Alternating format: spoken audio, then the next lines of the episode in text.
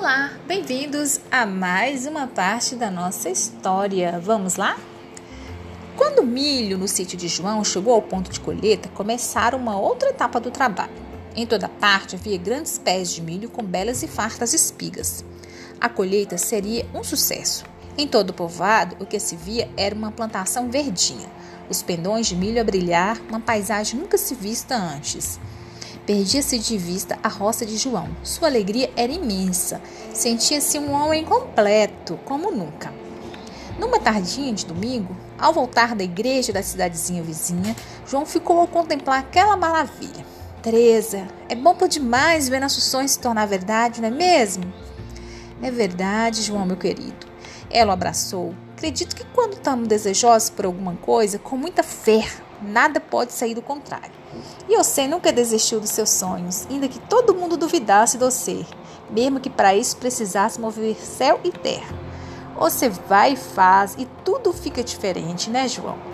Agora podemos ver um futuro melhor para nossos filhos. Isso só porque você não desistiu de acreditar nessa vida e no acontecimento do seu sonho. Teresa disse ao esposo com um olhar alegre e satisfeita, agradecida o abraçou sorridente.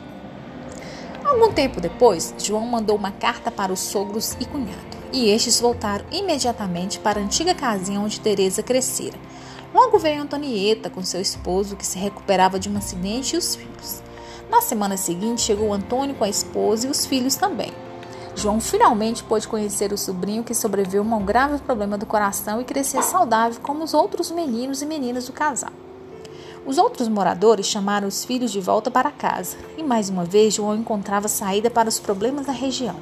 A casa ficou pequena para tanta gente. Se amontoavam como podiam. Até que João, juntamente com seu irmão e cunhado, improvisaram pequenas casas de pau a pique e telhado de palha de coco encontrada na região.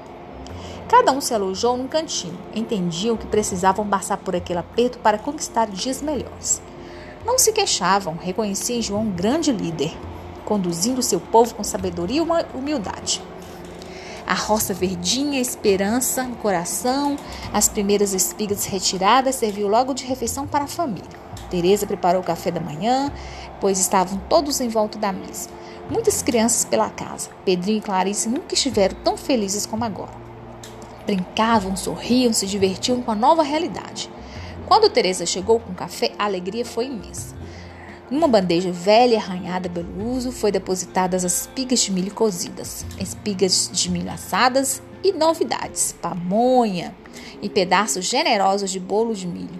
Ao degustarem a preciosidade culinária, todos aprovaram o sabor e delicadeza com que foram preparados.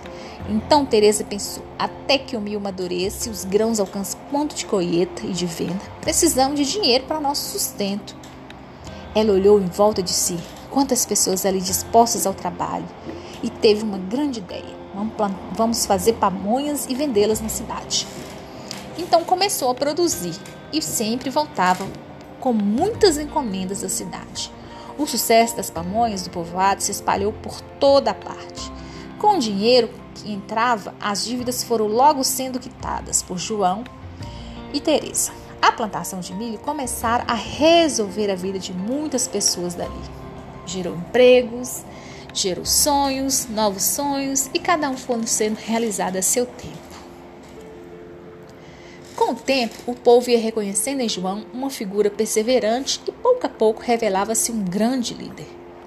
Tomava parecer dificuldades, quando percebia que algo pudesse impedir o sucesso do objetivo de seu povo, reunia as pessoas em sua sala, em meio a chás e cafezinhos de Teresa e foi dessa forma que se juntaram para formar uma associação de agricultores, criaram uma cooperativa que facilitou a colheita e comercialização do milho. Eles superaram as expectativas. Foi preciso rever os poucos planos antes do resultado com o milho. O milho colhido não teria destino certo e poderia se perder se não houvesse uma medida competente que o despachasse para outros compradores, além do povoado. O povo, não habituado com produção em larga escala, corria risco de perder as oportunidades depositadas em suas mãos. Mas João, homem sem muita instrução, pouco frequentou escola, mal conhecia as letras, com sua perspicácia para decisões, curioso de tudo à sua volta e com sabedoria, rapidamente encontrava solução para os obstáculos. Ao perceber quantos associados poderiam ganhar com a plantação do milho, João contratou novos ajudantes. Outros fazendeiros e todos que tinham terras também faziam o mesmo. Como nunca, o dinheiro entrou no bolso daquelas famílias. As mulheres com a produção e venda das pamonhas, enquanto os homens na plantação e colheita do milho, e todos juntos trabalhavam para seu sustento e melhoria de suas vidas. Quando João pagou o dinheiro que devia ao seu Maciel Manuel, ficou muito feliz, pois além de cumprir com sua palavra, não perdera sua terra abençoada. Logo que colheu as primeiras sacas de milho, levou a seu Jacinto também, como prometera. Pagou em dobro o que devia. Todos os seus credores se surpreenderam. Quando fizeram a venda, não imaginavam jamais que algum dia João pudesse pagá-los. Mas ele provou o contrário. Agradeceu aos dois homens que, mesmo com restrições, confiaram em sua palavra. João estava bem diante do povo e principalmente consigo mesmo. Conseguiu pagar suas dívidas e fazer uma compra de alimentos e utensílios diversos para todo o sítio. João comprou para sua esposa amada um par de sapatos e um vestido novo. Quando ela colocou o vestido e calçou o sapato, João percebeu em seu esposo quanto de beleza ainda a pertencia e que se escondera por trás daquela aparência sofrida de tempos atrás. Ele recordou, em meio às luzes do lampião, a menina bela por quem se apaixonou. Os cabelos de Teresa estavam com mais brilho, tirou o lenço velho e maltrapilho que os escondia do mundo, o brilho no olhar devolvido com as gotas de chuva e a pele fresca como na meninice, revelavam todo o seu encantamento. E João mais uma vez se apaixonou por sua esposa. À medida que o tempo passava, as pessoas tomavam conhecimento do ocorrido. Alguns acreditavam que a terra era milagrosa e, com essa ideia, tentaram se aproximar da fazenda de João. Pessoas vinham de longe, o povo o confundia com vidente ou bruxo, ou outra coisa qualquer. Mas ele não pensava assim, simplesmente acreditou no sonho e perseverou. A multidão que vinha ao seu encontro buscava alternativas para seus anseios, invadia o sítio em busca de respostas. Mas João, humildemente, aconselhava-os a ter fé, simplesmente acreditar em algo forte e invisível, uma essência misteriosa que não se materializa, senão com uma fé inabalável e incondicional. Isso significaria a realização de qualquer desejo da alma. O importante era acreditar em si mesmo e em suas próximas próprias crenças, independente do que fosse. Estava tudo dentro de si. A força de vontade, o desejo de mudar estava tudo ali dentro de cada um.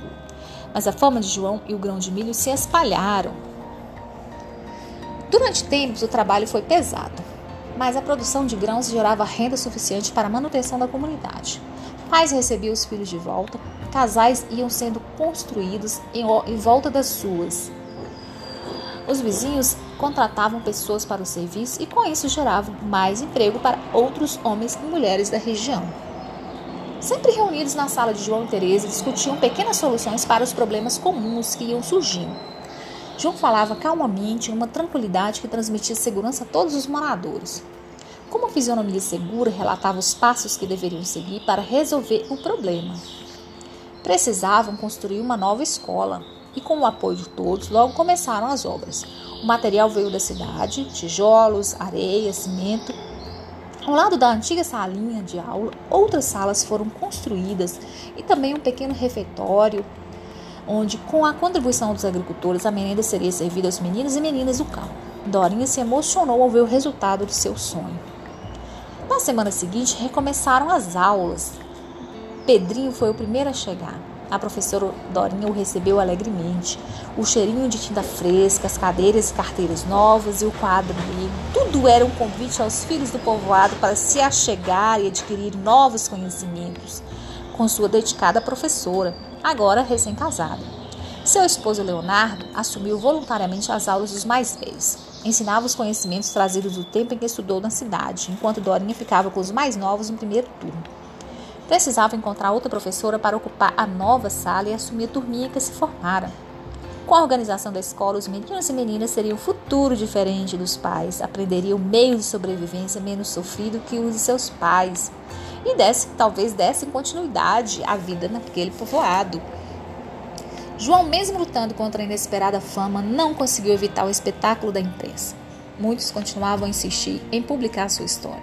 Jornalistas vinham e às vezes até conseguiam algumas informações da vizinhança, mas, em comum acordo, a comunidade toda resolveu que nada mais comentariam sobre o ocorrido, dispensando a fama, pois somente desejavam continuar com suas vidas. E dessa forma, muitos vieram e fixaram raízes no abençoado sertão. E por hoje é só. Aguarde as nossas próximas cenas.